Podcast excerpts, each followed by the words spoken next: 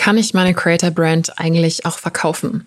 Das ist die Frage, mit der sich diese Folge heute beschäftigt. Denn wenn du das Interview am Dienstag gehört hast mit Christina Danetzky von Matcha Mornings, bist du vielleicht auf die Idee gekommen, so, hm, man kann sowas auch verkaufen? Interessant, interessant. Das heißt, ich empfehle auf jeden Fall, dir das anzuhören. Folge 79, wenn du es noch nicht gemacht hast. Und heute gehen wir so ein bisschen tiefer oder näher darauf ein, was denn eigentlich Beispiele sind oder auch Sachen, die du durch den Kopf gehen lassen musst, wenn du überlegst, deine Creator Brand auch später zu verkaufen. Denn da gibt es ein paar ganz konkrete Dinge, die du jetzt schon vorbereiten kannst und die du übrigens auch machen kannst, wenn du es nicht verkaufen willst, einfach nur um das Ding professioneller aufzustellen.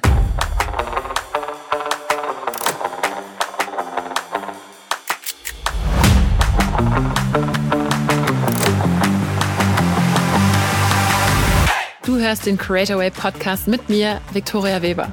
Hier geht es um Unternehmertum, Online-Marketing, spannende Profile in der Creator Economy, Geschäftsideen, Trends und regelmäßig Behind the Scenes von mir und meinen illustren Gästen. Schön, dass du zuhörst.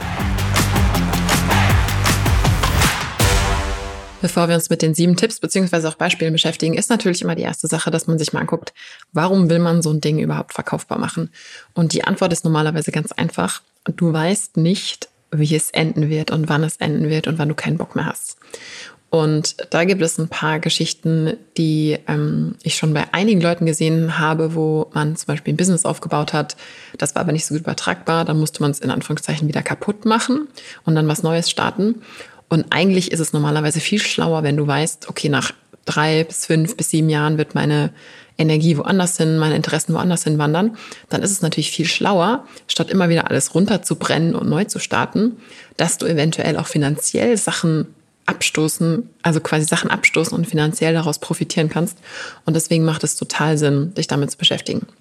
Eine andere Sache ist auch, dass eine Vorbereitung, um etwas verkaufen zu können, auch einfach immer das gesamte Business viel professioneller aufstellt. Das heißt, selbst wenn du überhaupt gar nicht daran denkst, es verkaufen zu wollen, die Option, es verkaufen zu können, ist einfach super, super viel wert, denn das gibt ja auch die Gewissheit, dass du das auf einem Rahmen und auf einem Niveau aufbaust, der mehr ist als nur so ein, so ein kleines Hobby-Ding. Ich mache alles selber. Von daher sind das so ein paar Gedanken, die du auf jeden Fall, selbst wenn das jetzt noch nicht so relevant für dich wird und du dich überhaupt nicht damit befassen möchtest oder auch denkst, so, hey, ich will das auf gar keinen Fall verkaufen, würde ich mir trotzdem anhören, denn das ist wirklich so eine Sache, die für mich persönlich auch viele Sachen verändert hat, als ich angefangen habe, mich damit näher zu beschäftigen. So, Jetzt fangen wir mal Nummer eins an. Und das ist immer so ein Ding, was auch die ultimative große Superfrage ist, die wir auch in Folge 10 schon aufgegriffen haben. Das Thema, welchen Namen soll man wählen? Soll ich einen abstrakten Namen nehmen? Soll ich meinen eigenen Namen nehmen? Bin ich eine Personal Brand? Ja oder nein? Und wenn du etwas verkaufen möchtest, ist es natürlich viel, viel einfacher, wenn du einen Namen hast, im besten Fall eine Marke, die du sogar eintragen lassen könntest oder eingetragen hast, dass man natürlich dann auch leichter weiterverkaufen kann. Die Krux an dieser Geschichte ist, dass in den allermeisten Fällen eine Personal Brand zu starten viel leichter ist. Das heißt, das wird eigentlich überall allen immer geraten, wenn man jetzt gerade auch mit Content oder mit einem Expertenbusiness oder solchen Sachen anfängt, ist es normalerweise einfach um ein Vielfaches leichter, einfach seinen Namen zu nehmen. Erstens kannst du dann deine Themen relativ schnell wechseln, weil man ja am Anfang noch meistens keine Ahnung hat, was man, wo man wirklich landet. Und zweitens, weil man dann auch nicht sich mit Markenrechten und solchem Zeug beschäftigen muss. Und das bedeutet, du musst weder eine Marke eintragen, denn du hast normalerweise das Recht an deinem Namen, außer in ganz wenigen Ausnahmefällen, wo du mit irgendwelchen Überschneidungen Probleme hast, aber das haben die aller, allermeisten Leute nicht. Ähm, du hast normalerweise auch wirklich ähm, sofort die Identifikation der Leute. Das heißt, Leute kaufen sehr gerne von anderen Menschen. Und es gibt einfach unendlich viele Vorteile, weswegen am Anfang den allermeisten Leuten geraten wird, ja, mach einfach unter deinem Namen. Und Deswegen ist es natürlich eine Geschichte, wenn du jetzt unter deinem Namen arbeitest, ist immer die Frage, was mache ich jetzt? Und dazu kommen wir später noch ein bisschen dazu, auch in den letzten Tipps sechs und sieben, was man machen kann, wenn man jetzt unter dem eigenen Namen angefangen hat. Aber wenn du jetzt jemand bist, der zum Beispiel schon eine Personal Brand hat und was dazu machen möchtest, was auch verkaufbar ist, dann kannst du das jetzt schon mit eindenken. Und wie gesagt, es gibt auch Übergangslösungen, dazu kommen wir später, und die Möglichkeit von einer Personal Brand auch wieder wegzukommen. Das dauert aber normalerweise relativ lange. Und deswegen ist natürlich der erste ähm, Gedanke, baust du überhaupt eine eigene Marke auf. Und auch da hilft dir super diese Folge 79 mit Christina, denn da geht es darum, wie man eine Personal Brand neben einer Medienmarke aufbaut. Also beides gleichzeitig. Das ist schon ein bisschen anspruchsvoller, geht oft auch ein bisschen langsamer, aber hat natürlich den krassen Doppelwert, dass du einerseits eine verkaufbare Marke aufbaust Und zweitens eine Personal Brand, die du mitnehmen kannst, wenn du deine erste Marke verkauft hast. Und das finde ich persönlich eine äh, Königsdisziplin, die auf jeden Fall super erstrebenswert ist. Von daher Tipp eins: ähm, wenn du was verkaufbar machen möchtest, ist es, wenn du jetzt gerade die Wahl hast, immer einfacher, einen anderen Namen nehmen, zu nehmen als deinen eigenen. Gleichzeitig wohl wissend, dass es schwieriger ist, sowas anzukurbeln. Und auch du musst dich mit Markenrecht und diesem ganzen Kram beschäftigen. Es ist aber wirklich so, dass viele der fortgeschrittenen Creator, die ich interviewt habe, oder auch so Online-Experten und so weiter, die halt einfach merken, so, hm, an einer bestimmten Stelle kommen sie doch an ihre Grenze. Und klar, es gibt auch vor allem im amerikanischen Raum und überall sehr, sehr, sehr große Personal Brands. Man kann auch alles mit Sub, Sub, Sub-Leuten gestalten, aber viele fühlen am Ende doch, dass man irgendwie am Ende natürlich doch mit dem Gesicht immer da drin hängen muss. Und da gehe ich auch gleich in ein paar Beispiele noch drauf ein in den anderen Tipps.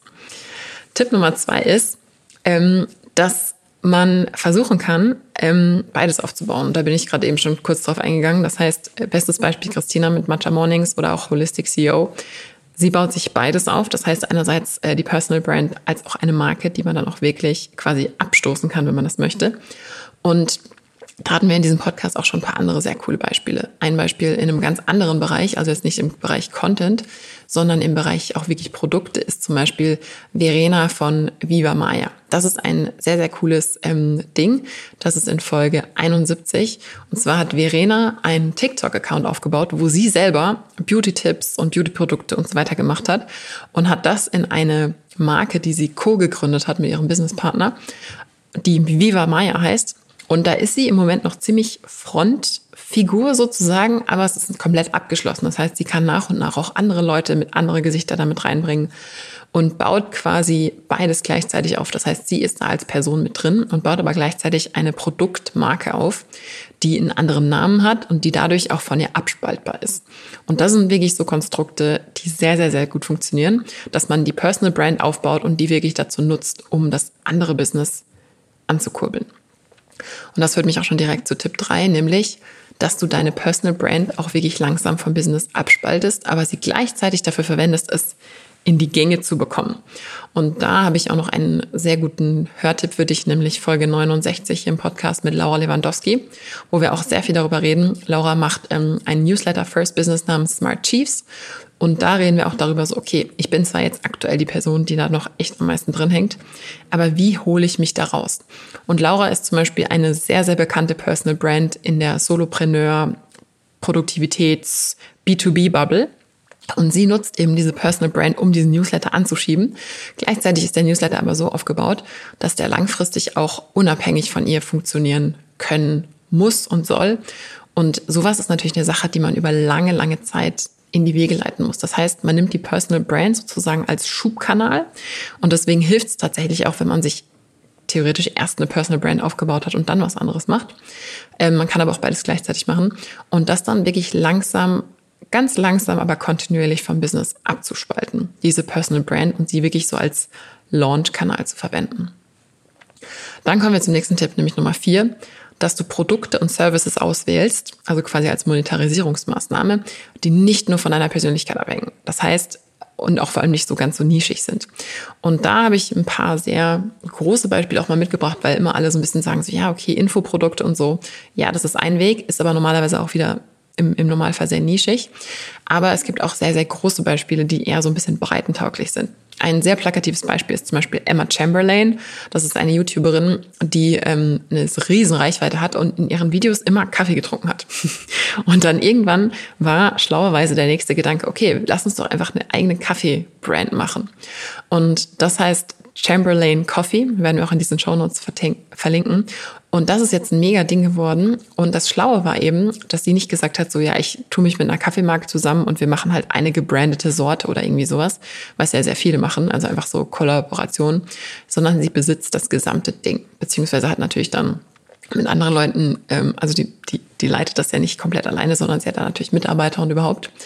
Und das ist eine der Sachen, die einfach ein ein Produkt dann auch aus dem Thema rausholen, weswegen man ursprünglich groß geworden ist. Das heißt, es gibt Leute, die trinken diesen Kaffee, die haben keine Ahnung, wer Emma Chamberlain ist und die haben auch vor allem vielleicht nicht das Interesse, ihre YouTube-Videos zu gucken. Das heißt, sie hat im Prinzip durch dieses Produkt, was durch dieses Thema, was sie hatte, mega angeschoben wurde, hat sie trotzdem ein Produkt mit dem Potenzial, das auch Leute kaufen können, die sie überhaupt nicht kennen.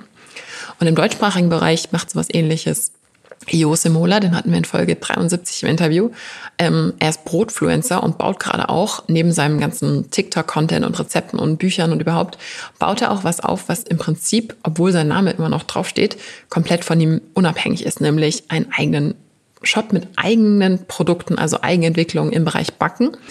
Und auch da ist es so, das kann was werden, was komplett über ihn hinausgeht. Das heißt, das sind Produkte, die potenziell für Leute super spannend und super relevant sein können, die noch nie von ihm gehört haben. Und aktuell nutzt er natürlich seinen eigenen ähm, seine eigenen Kanäle und so weiter, um es anzuschieben. Aber theoretisch sind solche Produkte, die Neuentwicklungen sind und die richtig krass sind, sind theoretisch auch für den Handel interessant, sind für andere Märkte interessant und sind komplett losgelöst von ihm als Person oder auch von ihm als Content. Und das ist ein sehr, sehr guter Tipp, denn es wird immer Leute geben, die einen blöd finden und die, denen der Style nicht passt oder die überhaupt vielleicht gar nicht bei TikTok sind.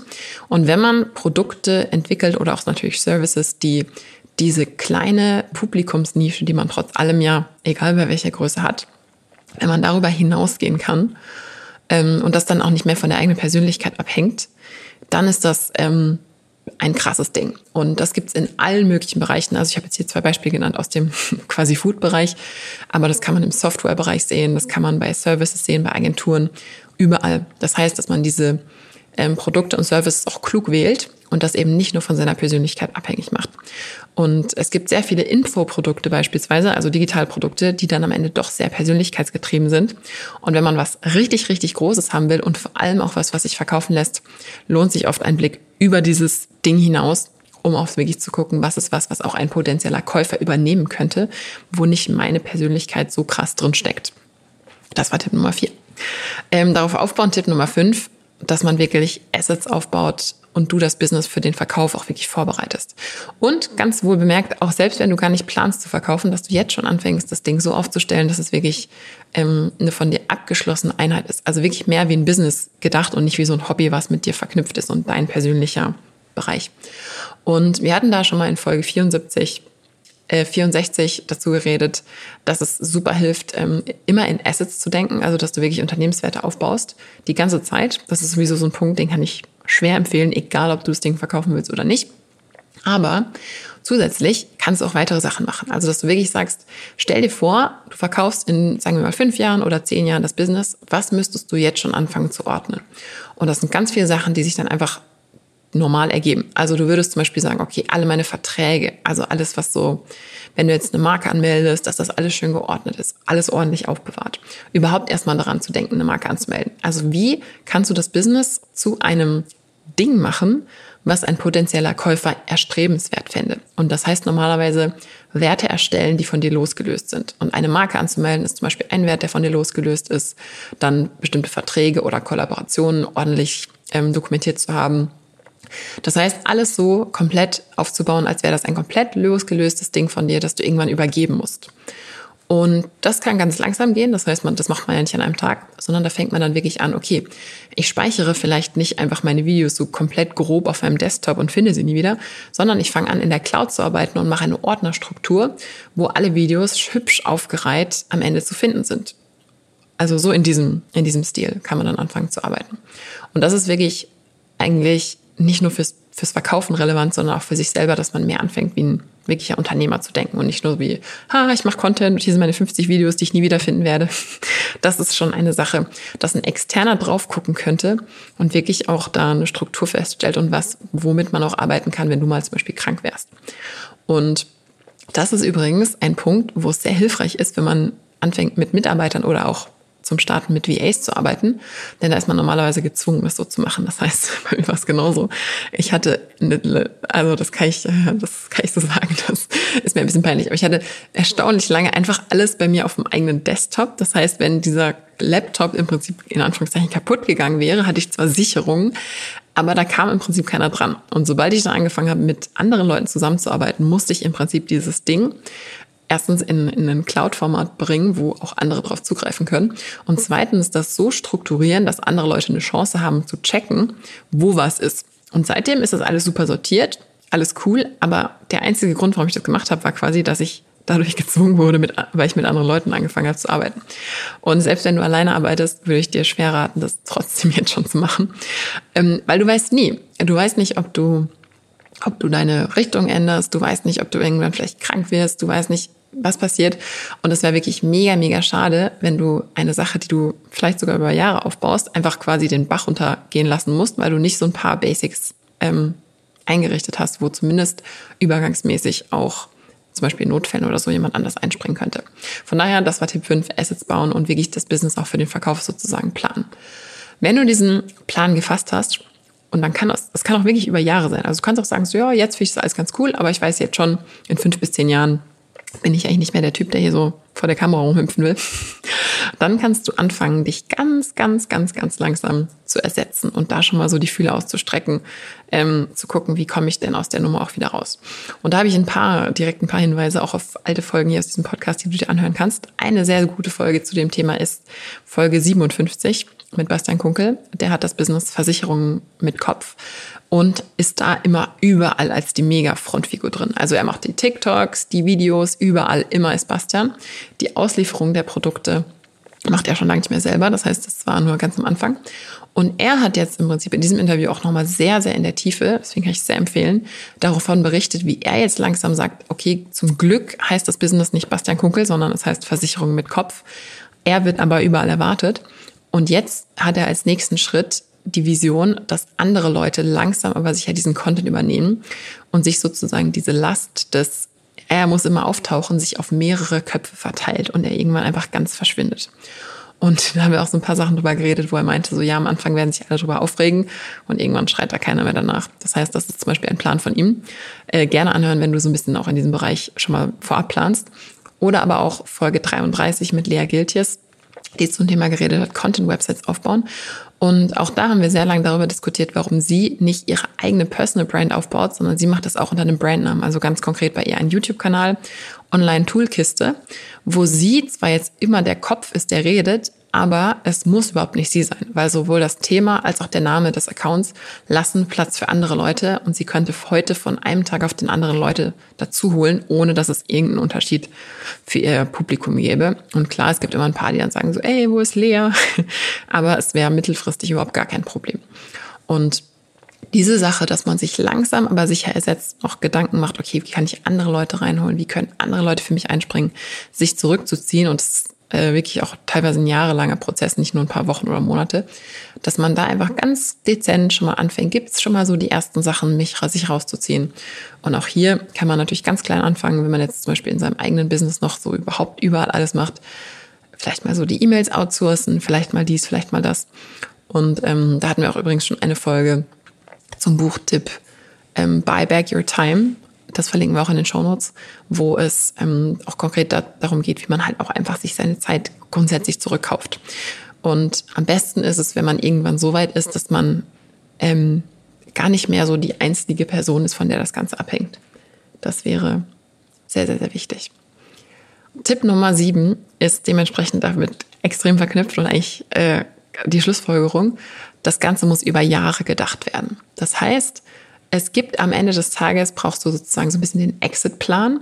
Auch wenn du eigentlich aktuell gar nicht den Exit vorhast, also wenn du denkst, doch, das könnte ich eigentlich die ganze Zeit machen, irgendwann wird es einen Exit geben. Und das habe ich, äh, ich weiß gar nicht aus welchem Buch, das habe ich vor kurzem irgendwo gelesen. Ähm, jeder wird irgendwann aus seinem Business aussteigen und sei es durch den Tod. Und ich so, okay, wow, das war jetzt äh, sehr plakativ, aber es stimmt halt auch einfach wirklich. Das heißt, selbst wenn du denkst, ach, das ist mein Business, das werde ich immer machen, ähm, gibt es Sachen, die du ganz langsam aber sicher machen kannst, dass du ähm, was kreierst, dass wenn du sagen würdest, so, boah, weißt du was, ich mache das Ding jetzt dicht, dass du zumindest noch irgendwelche Werte hast, die du verkaufen könntest. Weil das ist wirklich eine Sache, wenn du über Jahre und Jahre Sachen aufbaust, warum nicht auch noch mit wenigen äh, sozusagen Tweaks das Ding verändern, dass man auch Teile davon monetarisieren kann, wenn du sagst, du hast keinen Bock mehr. Weil das ist einfach das ist einfach komplett verschenkte Zeit und verschenktes Geld, wenn du da nicht dran denkst. Und deswegen kannst du dir jetzt schon mal überlegen, was du aufbauen könntest, was wirklich auch von dir losgelöst ist. Und das kann total dezent sein. Also nehmen wir mal an, du hast, und damit schließt sich der Bogen zu Tipp 1, nehmen wir mal an, du hast, äh, du bist mit einer Personal Brand gestartet und denkst dir so, boah, in fünf bis sieben Jahren irgendwie weiß ich nicht, ob ich da noch die Personal Brand sein will. Dann, aber ich will nicht ein ganz anderes Business aufbauen, sondern ich will das Business umwandeln. Dann könntest du zum Beispiel überlegen, dass du dir einen Firmennamen überlegst und dann zum Beispiel sagst, Firmenname bei und dann Anna Müller, wenn du Anna Müller heißt. Und erstmal so einen ganz soften Übergang planst. Und dann die Leute sich langsam mal gewöhnen, dann irgendwann lässt du bei Anna Müller weg, dann ist es nur noch der Firmenname. Und so ganz, ganz, ganz dezent. Ich würde das in den meisten Fällen wahrscheinlich gar nicht so hauruckmäßig machen, sondern das ist eine Sache, die kannst du über viele Jahre lang planen und da ähm, langsam aber sicher sozusagen ein bisschen die, die Übergabe oder das sich selber rausholen ähm, aufbauen. Und wenn du jetzt hier zuhörst und denkst, boah, ich bin hier gerade mal am Anfang, ich bin froh, wenn ich überhaupt eine Personal Brand hinkriege, so Hilfe, dann ähm, alles easy. Dann würde ich sagen, hör dir einfach Folge 64 an zum Thema Assets, in Assets denken, denn das kannst du ab Tag eins. Ähm, aber auch du kannst zum Beispiel schon überlegen, so ja, okay, wenn ich jetzt gerade ganz neu bin und jetzt starte, dann ist es ja schlau, dass ich mir jetzt schon überlege, was ich und was ich mache, wenn ich das Ding wieder zumache. Und klar sollte man nicht den Drang haben, was zu starten, um es wieder zuzumachen. Das äh, führt normalerweise zum äh, Reinfall, weil man dann nicht die, möglich die nötige Energie hat, um da auch die ganze Zeit äh, am Anfang durchzuhalten, weil am Anfang ist alles übertrieben anstrengend und übertrieben viel Arbeit. Aber man kann trotzdem jetzt schon anfangen, wenn du jetzt zum Beispiel noch eher neu im Game bist, dir schon zu überlegen, wo das alles so hinführen soll. Und ähm, grundsätzlich ist es einfach wirklich cool, wenn du das Ding so ein bisschen von dir abspaltest. Und das kann eigentlich bei ganz, ganz, ganz verschiedenen Bereichen sein. Zum Beispiel in Folge 65 haben wir mit Steffi geredet, die die ähm, Erfinderin des Pummel-Einhorns ist, was ein ähm, quasi super cooles Royalty-Business ist. Also das kannst du dir vorstellen wie eine Diddlemaus. Ähm, eine Figur, die überall drauf ist. Also es gibt Monopoly damit, es gibt Tassen, es gibt Keks, es gibt alles damit. Und damit hat sie was geschaffen, was über sie hinausgeht. Das heißt, wenn man jetzt zum Beispiel sagt, das Gegenteil davon wäre eine Illustratorin, die immer wieder neue Sachen machen muss. Und stattdessen hat sie jetzt eine Welt aufgebaut, nämlich die Welt um das Pummeleinhorn herum. Und theoretisch, wenn das jemand irgendwann zeichenmäßig übernehmen kann, muss sie da gar nichts mehr machen. Aber auch da, das dauert Jahre, Jahre, Jahre, Jahre, Jahre, viel harte Arbeit, bis sowas aufgebaut ist. Aber wenn man das schon weiß vorher und wir jetzt diese ganzen Beispiele hier hatten mit auch sehr vielen Folgenverweis, dann kannst du ja schon mal drüber nachdenken. Und ähm, die, die größeren Leute, die denken da tatsächlich auch die ganze Zeit drüber nach. Und man muss halt gucken. Also es gibt, wie gesagt, äh, Menschen, die machen eine riesengroße Personal Brand, die wollen da gar nicht von weg. Aber wie ich aus eigener Erfahrung jetzt mit vielen, vielen Leuten im Hintergrund auch geredet habe, ist es ab irgendeinem Größenpunkt ähm, dann doch so, dass man denkt so, boah, wäre schon cool, wenn, wenn ich nicht immer da überall mit drin hängen muss. Und am Anfang, glaube ich, ist es für jeden, jeden absolut super hilfreich, eine Personal Brand zumindest auch zu haben, um das anzuschieben, weil es einfach wirklich so ist, dass die Leute heutzutage lieber köpfen, statt irgendwelchen ähm, Marken ohne Gesicht ähm, folgen oder auch gerne Content konsumieren. Aber man kann natürlich trotz allem dafür sorgen, dass das nicht die Endstation ist und dass man wirklich dann am Ende des Tages auch was hat, was einen finanziellen Wert hat, damit das Ding nicht über Jahre aufgebaut ist und wenn du irgendwann sagst, boah, ich habe keinen Bock mehr auf das Thema, ich habe mir aber hier ein Riesending aufgebaut, dass es zumindest teilweise dann auch verkäuflich ist. Von daher heute in dieser Kurzfolge ein paar Tipps. Und ja, jetzt hast du eine lange Liste mit Sachen, die du anhören kannst. ich kann es aber wirklich nur empfehlen. Also zumindest dieses in Assets denken, dass ähm, das, das Business, was man sich aufbaut, wenn man denkt, man könnte es verkaufen, ist eine ganz andere Art und ein viel professionelleres Business und oft auch viel nachhaltiger, als wenn man alles so vor sich hin äh, krustelt und am Ende des Tages denkt so, ja Mist, wenn ich nicht da bin, dann bricht der ganze Laden zusammen.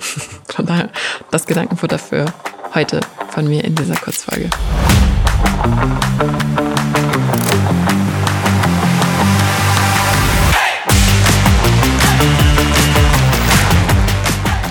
Super, du hast bis zum Ende gehört. Das war's mit dem Creatorway Podcast.